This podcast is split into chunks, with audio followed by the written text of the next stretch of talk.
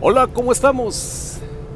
Pues quiero hablar de un tema un poco curioso hoy, de un carro.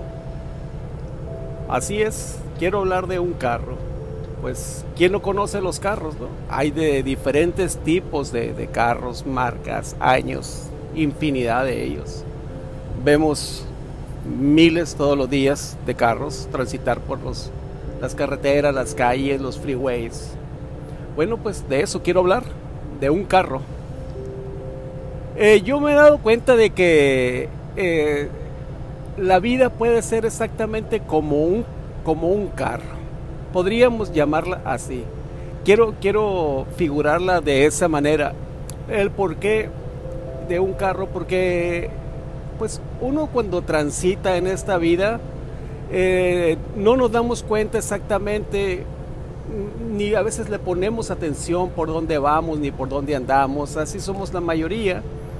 Simplemente a veces vivimos por vivir o a ver el o a ver el o a ver qué es lo que sucede mañana, a ver qué nos depara el futuro, lo, el clásico dicho, a ver qué nos trae este, este nuevo año, a ver cómo, cómo pinta, mucha gente dice, ¿no? A ver cómo pinta este año. Y pues no, no es así, ¿no? El futuro no lo determina el, tiempo en la vida, ¿no? Sino cada quien lo va fabricando día a día. Como yo digo, ¿no? El, el pasado, eso no lo cambias. Lo que ya viviste, para bien o para mal, eso ya no se va a cambiar. Te puede servir en el presente para fabricar tu futuro. Eso sí, es muy importante que tú puedas sacar lo bueno y lo malo de tu pasado para que en el presente tú puedas fabricar un futuro mucho mejor. Entonces, esa es la manera de que uno va transitando en la vida. ¿Y por qué, y por qué el carro? Bueno, es que nosotros, yo me recuerdo que cuando, estaba, que cuando estábamos chicos, o cada quien cuando está chico, pues por lo regular, cuando es un carro cerrado, vamos a hablar de un carro cerrado, o, o, o un pickup, o una troca, como se le dice, ¿no? Nosotros vamos en la parte de atrás, y mamá y papá pues son los que van manejando el carro. Y a veces pues vamos para otra ciudad y, nosotros eh, atrás jugando, los hermanitos o, o, uno solo va atrás dormido. Y, y no, te, y, no te preocupan mucho porque, porque papá va manejando el carro y mamá va ahí poniéndole atención y ayudándole. Y, o muchas veces también la mamá maneja. Eh, y, y, uno va atrás en el asiento y no se preocupa por dónde va, si le falta gasolina, si le falta aceite, si hay que llegar a comer, nada. Uno va jugando atrás o va dormido y no se preocupa para dónde va ese carro porque tienes confianza de que papá lo lleva a un lugar seguro. Tienes confianza de que, de que papá lleva el carro y tú vas completamente seguro ahí. No te preocupa absolutamente nada. Así es la vida. Muchas veces nosotros vamos en la parte de atrás de un carro porque sabemos que papá y mamá van enfrente dirigiendo ese, ese, ese carro. Y a veces no nos preocupamos para dónde va ese carro porque sabemos que ellos son responsables de llevarnos a una parte segura y que no va a haber ningún problema. Y que si hay algún problema, ellos lo sabrán eh, resolver en el momento. Si le falta gasolina a ese carro, si se encuentran algo en la carretera, papá y mamá sabrán cómo resolverlo. Si hay alguna eh, parte que hay que parar, ellos escogerán la mejor parte y uno no se preocupa para nada. Simplemente pues va atrás en el carro. Así es la vida. Nosotros empezamos a crecer en esta vida y no nos preocupamos mucho de lo que suceda porque sabemos que papá y mamá van manejando ese carro. Van manejando esa, ese carro con, con una seguridad de que nos van a llegar a un puerto seguro. Y eso es lo que pasa cuando muchas veces eh, hay situaciones en la vida que, que, hay que resolver, se las dejamos a papá y a mamá que ellos las resuelvan.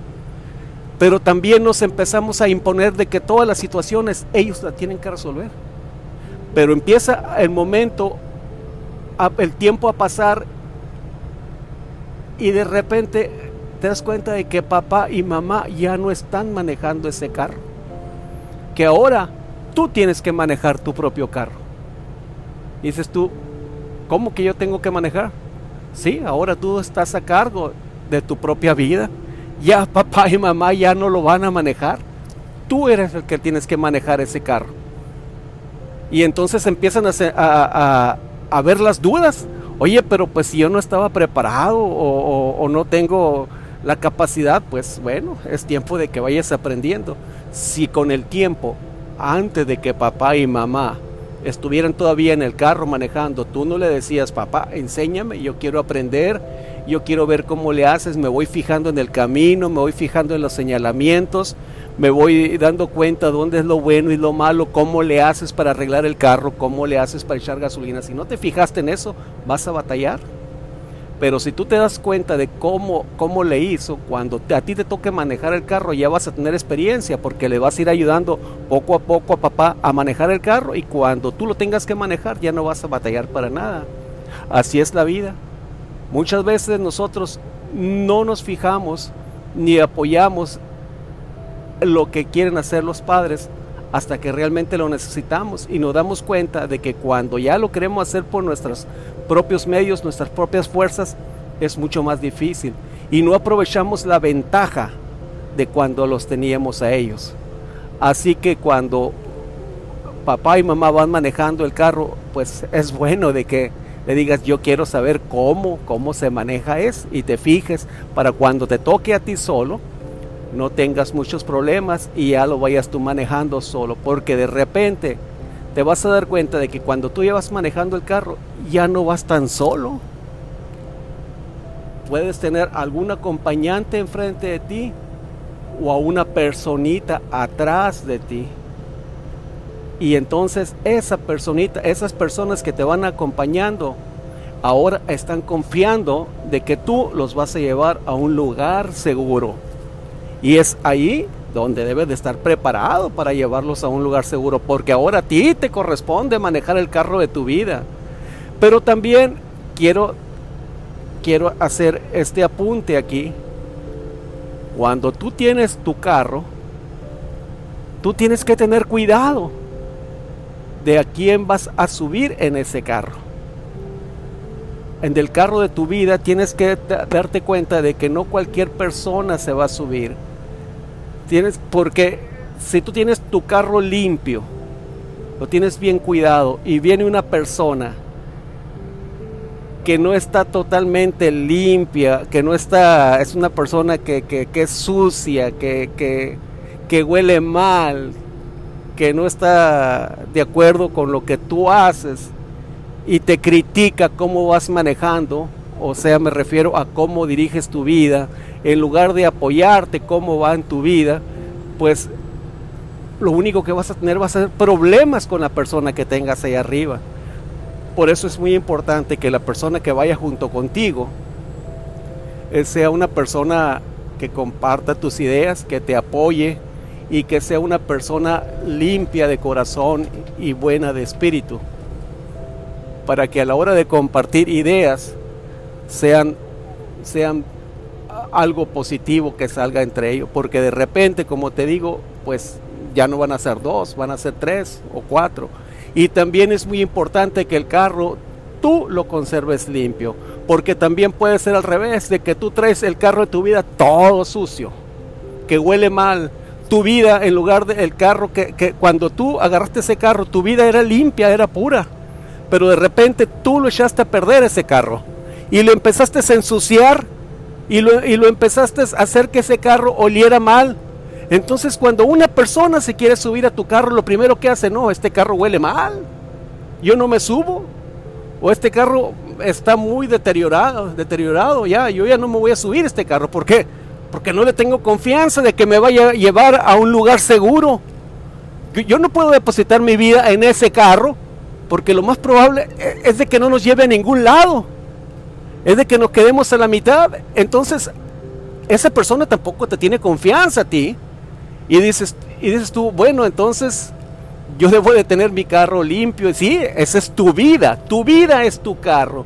Tu vida la tienes que tener limpia, la tienes que conservarla de una manera pura, de una manera confiable, para que cuando una persona se acerque a ti diga, no, pues esta es una persona eh, en la que yo puedo confiar en la que yo puedo hablar completamente bien con él, en que, con esta persona. Entonces, ese, ese, ese, es, ese es el carro que mucha gente quiere tener, un carro limpio, un carro bonito, un carro que huela a bien, que, sea, que sea una persona de un espíritu, un espíritu positivo, un espíritu que, siempre sea alegre. Es muy importante para que cuando la otra persona se acerque a tu carro y, ah, no, qué bonito carro. Yo sí, yo sí me quiero subir en este carro. Yo quiero compartir mi vida en este carro.